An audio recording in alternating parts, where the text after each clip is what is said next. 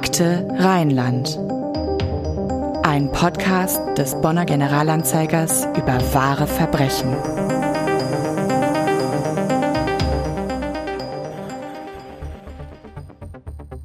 Es ist Frühlingsanfang, Sonntag, der 21. März 1999. Viele Menschen nutzen diesen trockenen Tag, um einen Spaziergang zu machen, auch in Remagen im nördlichen Rheinland-Pfalz, einer Stadt unweit der ehemaligen Bundeshauptstadt Bonn ist das so.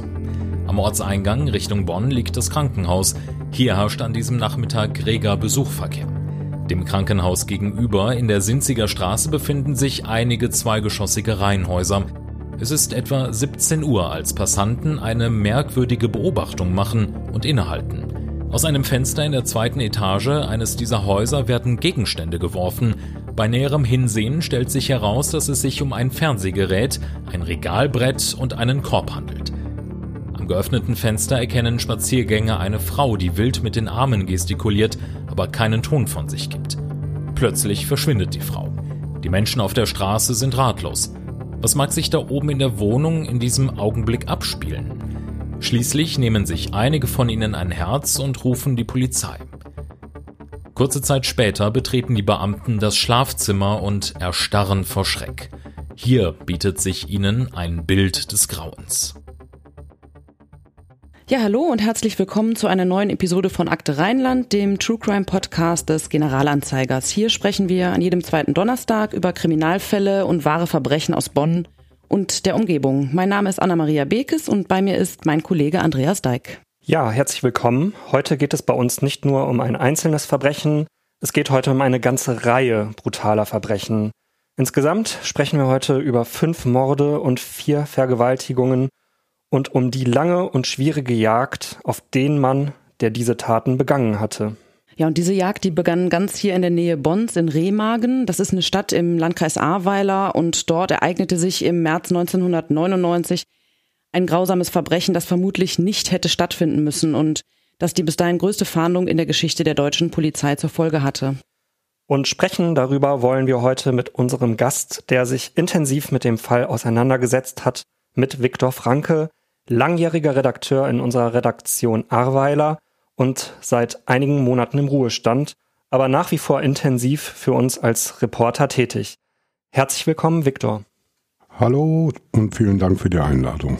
Immer gerne. Wir haben zu Beginn dieser Episode eine Textpassage aus dem Buch Ich musste sie töten gehört, das der damals leitende Ermittler Gerhard Starke mit einem Co-Autor geschrieben hat.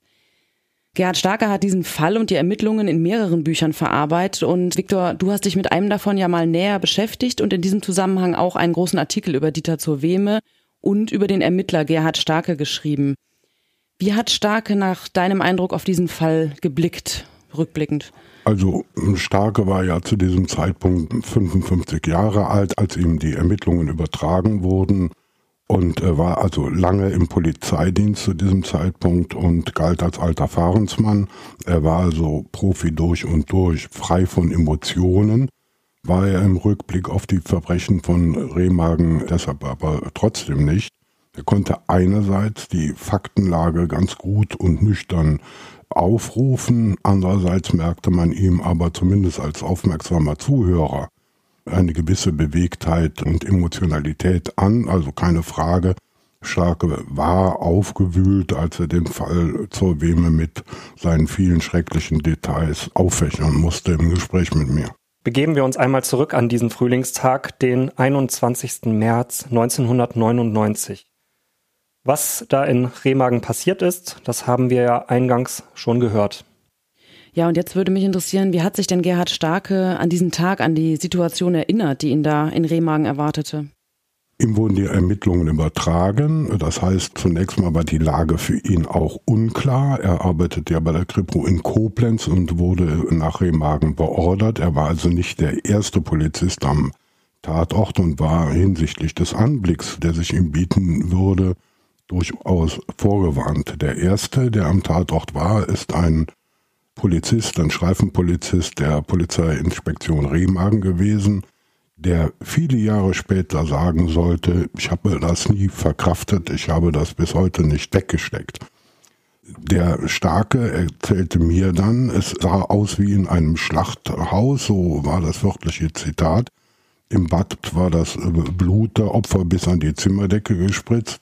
Die gekachelten Wände waren voller Blut. Starke sah die gefesselten Leichen mit ihren klaffenden Wunden in Gesicht und Oberkörper.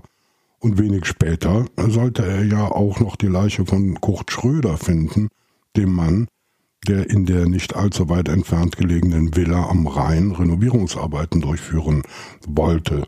Erstochen, ebenfalls grausam zugerichtet, zu Weme hatte das Opfer teilweise ja mit Bauschutt zugedeckt und, wenn ich mich recht an Starkes Darstellung erinnere, mit einem alten Regenschirm über dem Kopf Schröders überspannt.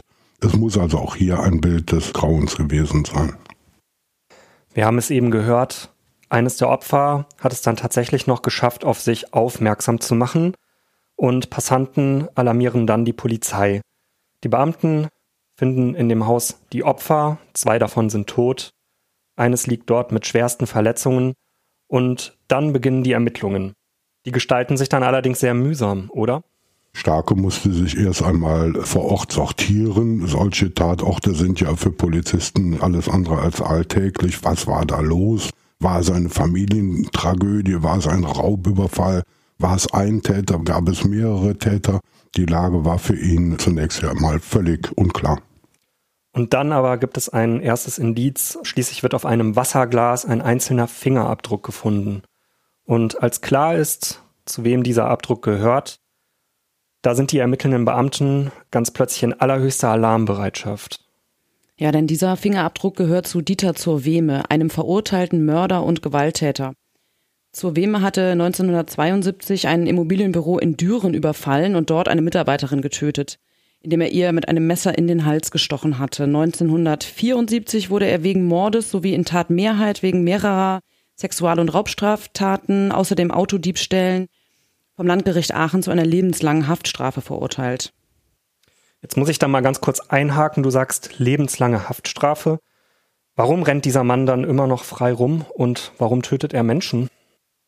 Also während der Haft in der JVA Bielefeld, Brackwede, sahen Psychologen, die sich mit ihm beschäftigt haben, offenkundig ja eine scheinbare Persönlichkeitsänderung bei Zoweme, der angeblich im Gefängnis Latein und Französisch gelernt hat und sich gut mustergültig aufgeführt hat und dementsprechend ab 1988 regelmäßig sogar Hafturlaub bekam. 1997 verlegte man ihn sogar in den offenen Vollzug.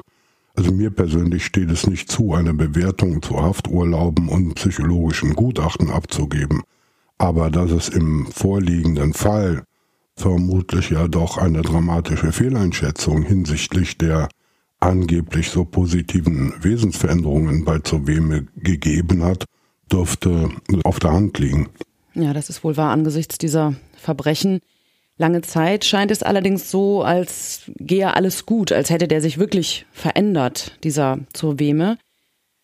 165 Mal kommt er von seinen Freigängen nämlich zurück. Am 2. Dezember 1998 aber kommt er von dem 166. Freigang nicht zurück und die Fahndung nach ihm, die bleibt erfolglos. Er ist also am 21. März 1999 bereits seit fast drei Monaten auf der Flucht. Wenn wir hier in unserem Podcast über Verbrechen sprechen, dann kommen wir nicht umhin, uns auch der Geschichte der Täter zu nähern. Was ist Dieter zur Weme für ein Mensch? Was weiß man über ihn und seine Vergangenheit? Gar nicht mal so viel.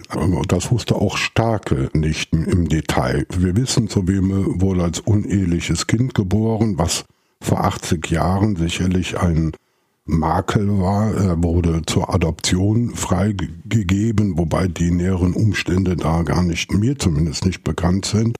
Er wurde in jedem Fall früh auffällig und beging mit 13 Jahren, woanders heißt es sogar mit 12 Jahren, erste Gewalttaten, die dann schließlich in einer Erziehungsanstalt endeten, die Anfang oder Mitte der 50er Jahre ja sicherlich auch kein Wohlfühlort gewesen sind. Ja, ob es jetzt mit zwölf oder dreizehn Jahren war, das ist tatsächlich nicht schlussendlich rauszufinden, aber da tritt auf jeden Fall zur Weme in sehr jungem Alter erstmals strafrechtlich in Erscheinung. beziehungsweise ist er natürlich dann noch nicht vom Strafrecht erfasst, das ist ja erst mit 14 der Fall.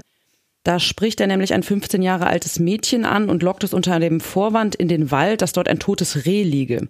Er stellt dem Mädchen dann ein Bein, sie stürzt und er schlägt ihr mit der Faust auf den Kopf. Das Mädchen wehrt sich allerdings heftig und es kommen Passanten hinzu, sodass zur Wehme von seinem Opfer ablässt und davonläuft. Er kann schnell ermittelt werden und gesteht dann auch diese Tat. Bestraft wird er natürlich nicht, weil er, wie gesagt, noch unter 14 und somit nicht strafmündig ist.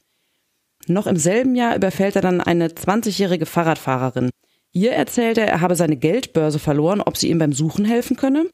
Sie steigt ab und hilft ihm und er schlägt plötzlich mit einem dicken Stock auf sie ein, schnappt sich das Fahrrad und haut ab. Darauf wird dann Fürsorgeerziehung für ihn angeordnet. Das heißt, er kommt in dieses Erziehungsheim. Was bei ihm ja auffällt, ist, wie hinterhältig er vorgeht. Er lügt seine Opfer an, um sie in Sicherheit zu wiegen, dann schlägt er zu. Ist das ein Muster bei ihm? Also ich denke schon. Starke beschrieb Zoweme als nicht dumm, aber in jedem Fall als unberechenbar, als kaltblütig. Das Gericht befand später ja auch, er sei brutal geschickt und eiskalt. Ich habe zu zur Wemes Kindheit auch nicht viele Informationen gefunden, außer dass er, wie schon erwähnt, adoptiert war, unehelich. Und dass sein Vater, also der Adoptivvater, wohl sehr streng war. Er fing dann schon früh an, die Schule zu schwänzen, haute oft mehrere Tage lang von zu Hause ab.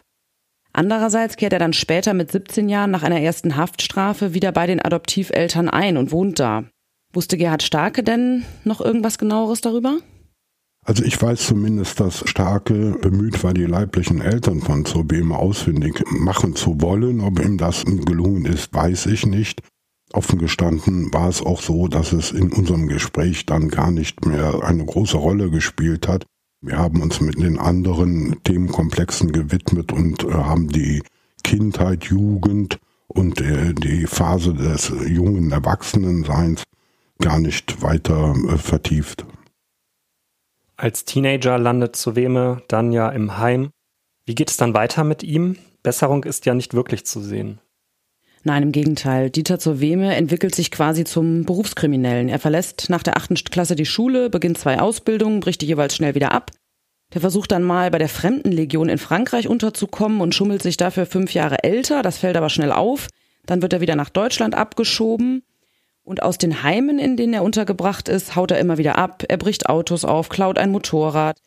Mit 17, das hatte ich schon kurz erwähnt, bekommt er dann eine erste Haftstrafe wegen mehrerer Diebstähle und Unterschlagung. Er geht in Berufung und hat Erfolg. Das Landgericht hebt das Urteil im Strafausspruch aus. Das heißt, ähm, die Jugendstrafe wird für zwei Jahre ausgesetzt. Wie schätzt du ihn denn ein, Viktor? Dumm ist er ja nicht wirklich, oder? Also seine Vita zeigt ja auf, dass er als Mensch, der sich immer in den Sphären von Gewalt und Kriminalität bewegt hat, verschlagen und aus seiner Sicht sicherlich auch durchsetzungsstark sein musste, um überhaupt durch das Leben zu kommen. Ob das nun Intelligenz ist oder Instinkt, vermag ich nicht zu beurteilen. Für mich ist Soweme wie ein sorgsam berechnendes, grausames Raubtier einzuschätzen. Nach einem versuchten schweren Raubüberfall 1959 wird Soweme dann erneut vorläufig festgenommen und es wird Haftbefehl gegen ihn erlassen. Er wird nicht zum ersten Mal in einer Klinik für Jugendpsychiatrie untersucht und es werden Gutachten über ihn angefertigt. Immer mit dem Ergebnis, er weise charakterliche Mängel auf, sei jedoch weder psychisch krank noch entwicklungsverzögert. Aber das heißt doch, er weiß ganz genau, was er tut allem Anschein ja nach, ja, er bekommt jetzt eine Jugendstrafe, muss in Haft, aus der er 1962 wegen guter Führung vorzeitig entlassen wird. Da zeigt sich auch, dass Zuweme offenbar zwei Gesichter hat aus meiner Sicht. Er kann allem Anschein nach ganz hervorragend den vorbildlichen Häftling spielen, oder? Ja, das mag zu den Eigenheiten dieser aus ihrer Sicht im äh, ständigen Überlebenskampf befindlichen Menschen gehören. Einerseits wird er sich vermutlich immer gegen seine Mitgefangenen behauptet haben müssen.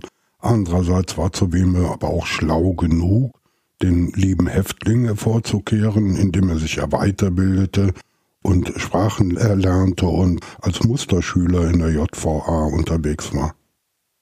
Wir schreiben also das Jahr 1962 und er darf wieder Freiheit schnuppern. Und diese Freiheit, die nutzt er aber sofort wieder für weitere Straftaten aus.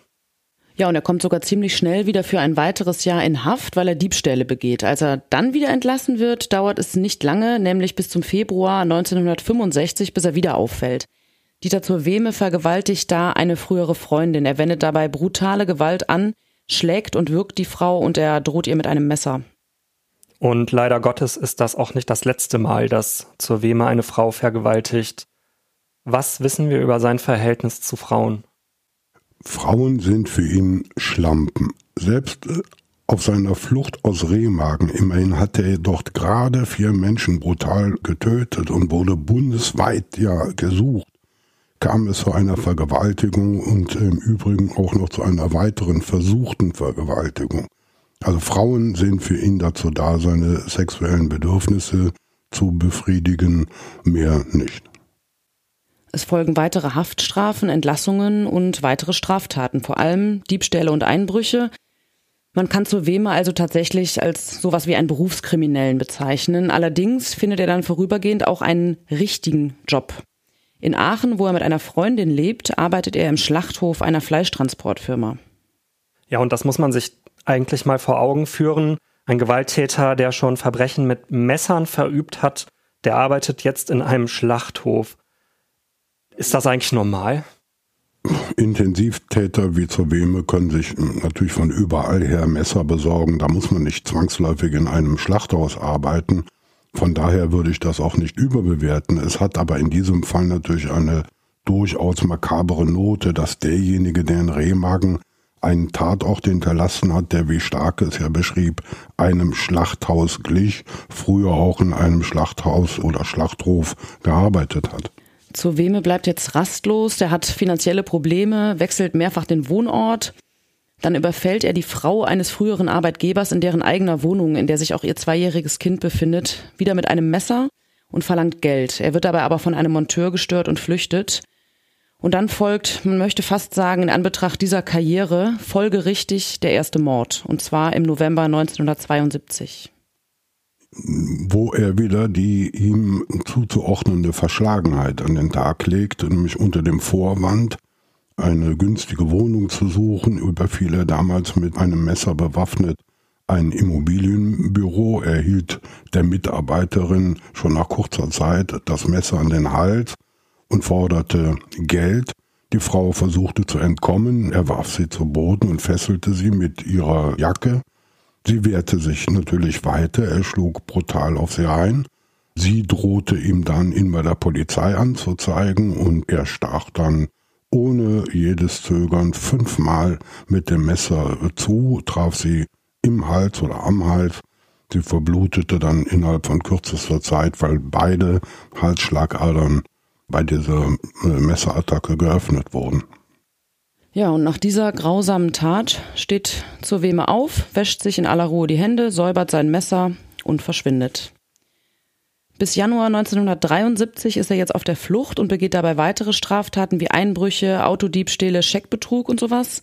In der Eifel vergewaltigt er brutal und über mehrere Stunden ein 15-jähriges Mädchen. Wenig später auch noch die Frau eines früheren Arbeitskollegen. Und auch hier wendet er in beiden Fällen Tricks an. Das Mädchen bringt er durch einen Vorwand dazu, in sein Auto zu steigen, und der Frau lügt er vor, ihr Ehemann sei verunglückt und er solle sie ins Krankenhaus bringen. Wenig spektakulär fällt dann seine Festnahme aus. Zur Weme fällt bei einer Polizeikontrolle auf. Genau, und im anschließenden Gerichtsverfahren wird er dann, wie schon erzählt, zu seiner lebenslangen Haftstrafe verurteilt. Mehrmals wird er während der Haft sozialprognostisch beurteilt. Wir haben ja eben schon darüber gesprochen, dass er sich offenbar gut verstellen kann. Zumindest gibt es sehr viele Gutachter, die glauben, dass von ihm keine Gefahr mehr ausgehen könne. Das ist natürlich rückblickend eine fatale Fehleinschätzung. Denn es kommt zum 21. März 1999 und zu den Taten von Rehmagen. Was genau ist da passiert? Ja, später kann auch durch die Vernehmungen von Zoweme selbst der Ablauf so rekonstruiert werden. Das erste Opfer, Kurt Schröder, trifft Zoweme morgens in einer Villa direkt am Rhein an die leer steht und gerade saniert wird. Der 71-jährige Kurt Schröder kommt jeden Tag dorthin. Momentan macht er gerade Trockenbauarbeiten. Er findet dort also am Morgen des 21. März den schlafenden Dieter zur Wehme vor, der in dem Haus Unterschlupf gesucht hat und wahrscheinlich dachte, vor Montag würden ja keine Handwerker kommen. Er kam da eben am Samstagabend hin. Schröder weckt ihn also quasi am Sonntagmorgen, fragt ihn, was er da zu suchen hat und kündigt ihm an, die Polizei zu rufen. Und zu Weme reagiert sofort wieder mit brutaler Gewalt. Klar, Schröder wollte mit seinem Handy ja die Polizei anrufen. Zu Weme entriss ihm das Telefon. Es entstand ein Gerangel. Zu Weme brachte den Mann zu Fall, fesselte ihn mit einem Baustellenklebeband, das da lag. In der Vernehmung später sagte zu Weme, ihm sei dann ganz schnell in den Sinn gekommen, dass der Mann ihn verraten werde, klar. Ich muss ihn töten, musste ihn töten, sagte er damals wörtlich. Er nahm also das Messer, stach es dem gefesselten Opfer mehrfach erneut dann wieder in den Hals. Dann durchsuchte er Kurt Schröder nach, noch nach Geld, nahm dessen Telefon, also dessen Handy und den Schlüsselbund an sich.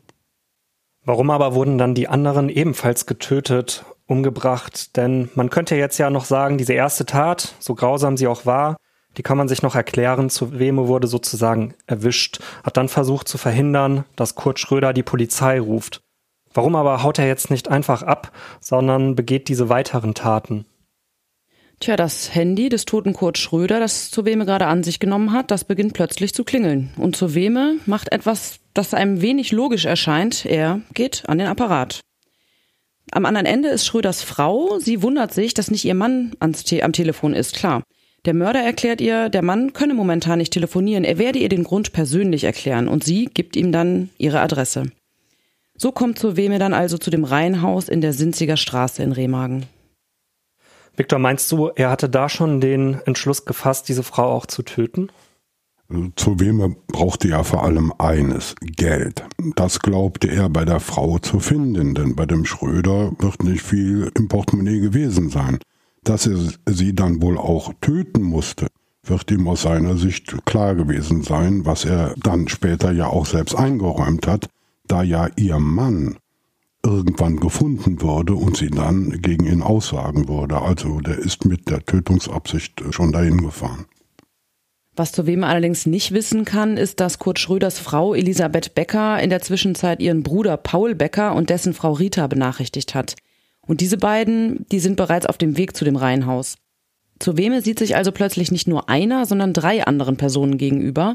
Und wieder droht jemand, diesmal Paul Becker, die Polizei zu rufen. Und sofort eskaliert zu Weme wieder. Er zieht seine Schreckschusspistole und bedroht die drei, fesselt den Mann mit einer Handschelle und die beiden Frauen mit dem Klebeband, das er von der Baustelle mitgenommen hat.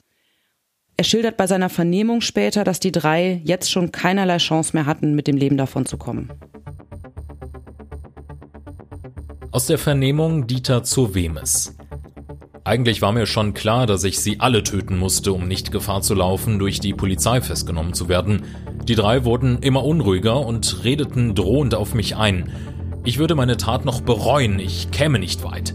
Sie wurden lauter und riefen immer wieder, was mit dem Ehemann sei, der in der Villa war. Es war ja nicht so, als hätte die Verzweiflung der Opfer, ihre Schreie, ihre Ängste, ihre Panik irgendetwas in Zoweme ausgelöst, was mit der Vokabel Mitgefühl in Verbindung zu bringen wäre. Starke erinnerte sich daran, dass Zoweme diese dramatischen Minuten in der Vernehmung äußerst emotionslos, empathielos, so als würde er den Inhalt eines Buches wiedergeben, schilderte und das ohne jede Regung in der Stimmung oder in der gesamten Körpersprache. Der Starke sagte mir damals, bei dem ist jegliches menschliche Gefühl komplett abgestorben. Ja, auf den Gedanken kann man auch kommen, wenn man dann diese Taten weiter beobachtet.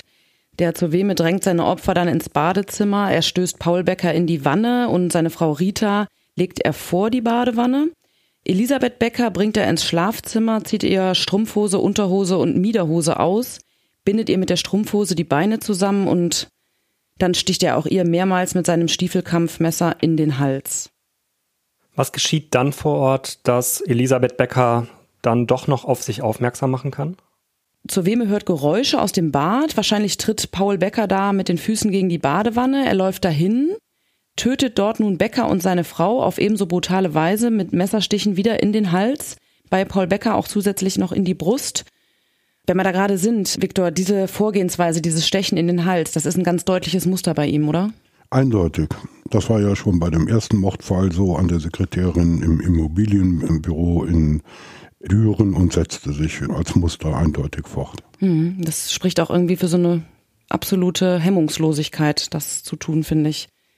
Während der Mörder nun also im Badezimmer ist, kann sich die verletzte Elisabeth Becker im Schlafzimmer irgendwie von dieser Strumpfhose befreien und sich ans Fenster schleppen. Das kann man sich kaum vorstellen, so schwere Verletzungen wie die hatte. Die schreit laut Mörder, Mörder und äh, zur Weme ist dann zurück, packt sie sofort, wirft sie zurück aufs Bett und sticht erneut mehrmals auf den Hals ein.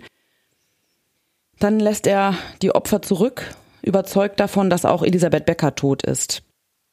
Und sie überlebt zwar, was kaum zu glauben ist, und sie schafft es dann ja sogar noch, sich ein weiteres Mal zum Fenster zu schleppen und Gegenstände, unter anderem diesen Fernseher, nach draußen zu werfen und so auf sich aufmerksam zu machen. Aber nachdem sie gefunden wird, kommt sie sofort ins Krankenhaus und liegt noch einige Tage im Koma. Letztlich verstirbt sie aber auch und somit hat zur Weme in Remagen dann insgesamt vier Menschen ermordet. Ja, so ist es. Und für Gerhard Starke und sein Ermittlerteam der Mordkommission Koblenz beginnt jetzt die Jagd auf den flüchtigen Mörder. Was hat Starke darüber erzählt? Was hat das mit ihm gemacht? Nicht nur als Kommissar, sondern auch als Mensch. Das habe ich Starke damals auch gefragt. Er sagte mir, sein Leben sei dadurch nicht verändert, sein Erfahrungsschatz sei aber stark erweitert worden. Er verwies auch darauf, dass er ja direkt im Anschluss einen weiteren Vierfachmord in Koblenz lösen musste. Also so ganz hatte ich ihm ersteres, dass sein Leben dadurch nicht verändert worden sei, nicht ganz abgenommen. Gegenüber einem Pressevertreter wird ein professioneller und ein leitender Polizeibeamter immer bemüht sein, ein hohes Maß an Abgeklärtheit zu zeigen, ein auf Fakten bezogenes Vorgehen, in dem persönliche Empfindungen nichts zu suchen haben. Tatsächlich aber hatte ich den Eindruck, dass äh, der Fall zur Weme ihn in Wahrheit sehr stark mitgenommen hat. Zur Wemes Flucht und die Suche der Ermittler nach ihm ziehen sich insgesamt über ganze acht Monate hin, also von Dezember, als er dann abgehauen war, ausgerechnet. In der Zeit seit den Morden in Remagen im März gehen immer wieder Hinweise bei der Polizei ein. Menschen wollen zur Weme unter anderem in Bochum, Berlin, Hannover, Köln, Lehrte und sogar auf Mallorca gesehen haben. Es gibt auch immer wieder Ermittlungspannen und schwerwiegende Fehler. Und einem besonders gravierenden Fehler fällt dann ein völlig unbescholtener Wanderer aus Köln zum Opfer. Inzwischen ist es Juni. Drei Monate sind seit den Morden von Remagen vergangen. Nachdem eine Sendung des Mitteldeutschen Rundfunks einen Fahndungsaufruf ausgestrahlt hat, erklärte eine Zuschauerin der Polizei in Dessau, dass sich in einem Hotel in Heldrungen im Kiffhäuserkreis ein Gast aufhalte, auf den die Beschreibung des Gesuchten zutreffe. Sofort werden Polizeibeamte in Zivil beauftragt, diesen Hinweis zu überprüfen. Es ist schon nach 23 Uhr, als sich die Beamten von dem Hotelwirt zum Zimmer des Gastes führen lassen, mit den Worten Aufmachen, Polizei, klopfen sie an der Tür. Der Wirt versucht es noch einmal mit einer Bitte, woraufhin der Hotelgast verschlafen öffnet. Als er die Tür einen Spalt breit aufschiebt, sieht er dunkel gekleidete Männer im Flur, die Pistolen in den Händen haben. Aus Angst will er die Tür sofort wieder schließen.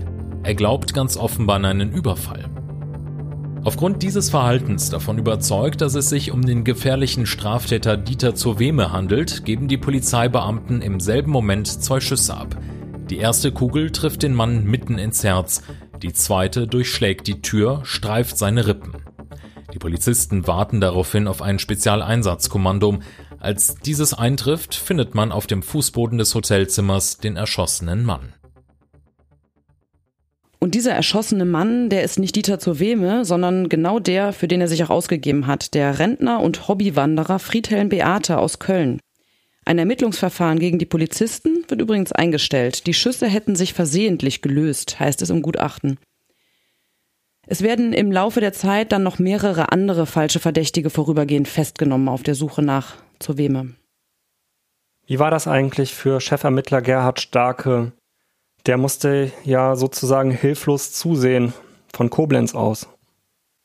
Für Starke war das natürlich fatal. Für den gesamten Polizeiapparat war es fatal. Er stand ja enorm unter Druck. Die ganze Republik hatte im Fall zur Weme den Atem angehalten. Ganz Deutschland war auf der Mörderjagd.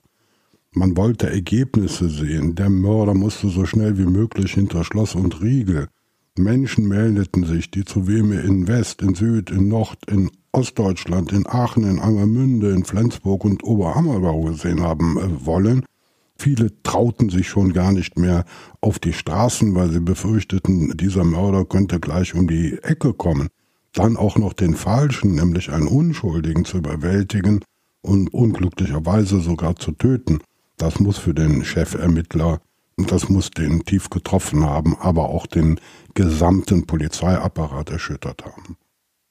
Ja, und währenddessen ist der echte Mörder, Dieter Zoweme, die ganze Zeit über weiter auf der Flucht. Und begeht auf der Flucht unter anderem mehrere Raubüberfälle. Außerdem vergewaltigt er eine 15-Jährige. Diese Tat wird in einem Buch über die Fälle von Gerhard Starke sehr präzise und in allen Einzelheiten wiedergegeben. Wir möchten darauf aber an dieser Stelle bewusst verzichten. Nur so viel. Es ist wirklich unglaublich widerlich, grausam und brutal, wie zu wem er hier vorgeht. Diese Tat wird übrigens meiner persönlichen Meinung nach fälschlicherweise als versuchte Vergewaltigung bezeichnet, weil zur Weme keine Erektion bekommt. Was er aber tut, ist de facto eine Vergewaltigung in mehrerer Hinsicht. Und ich möchte ehrlich gesagt auch nicht so tun, als täte es mir leid, dass zu Weme bei dieser Tat Verletzungen an den Genitalien davonträgt, weil sein Opfer sich wehrt und ihn mit aller Kraft tritt. Erst daraufhin lässt er von dem Mädchen schließlich ab und lässt es gehen. Ja, auch hier war zu wem ja wieder ohne jede Hemmschwelle, ohne jeden Skrupel vorgegangen. Starke bescheinigte dem Täter erneut wieder wie ein wildes Tier vorgegangen zu sein. Zur Weme wird dann zum Phantom, taucht an den unterschiedlichsten Orten in Deutschland auf und schließlich wieder ab. Das hat die Suche natürlich dann zusätzlich erschwert. Er sieht auch nicht mehr so aus wie auf den Fahndungsfotos. Stimmt das?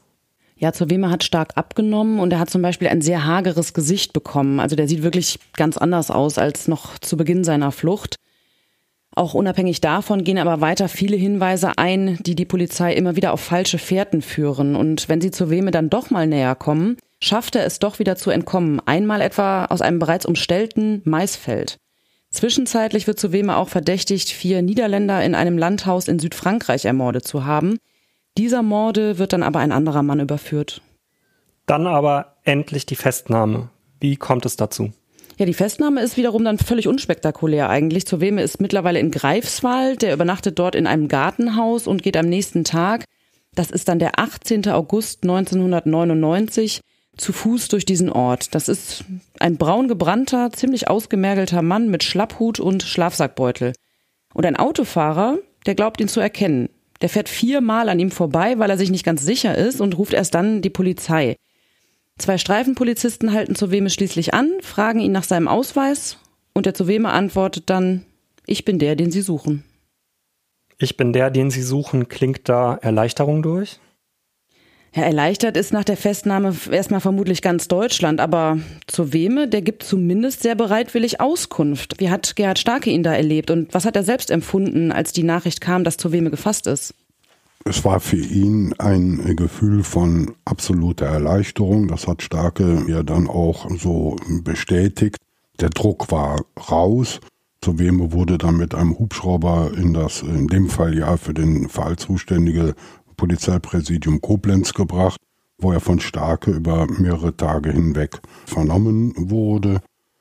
Ja, und seine Taten hat Zuweme alle sofort gestanden und auch en Detail geschildert, emotionslos, empathielos, kalt und nüchtern.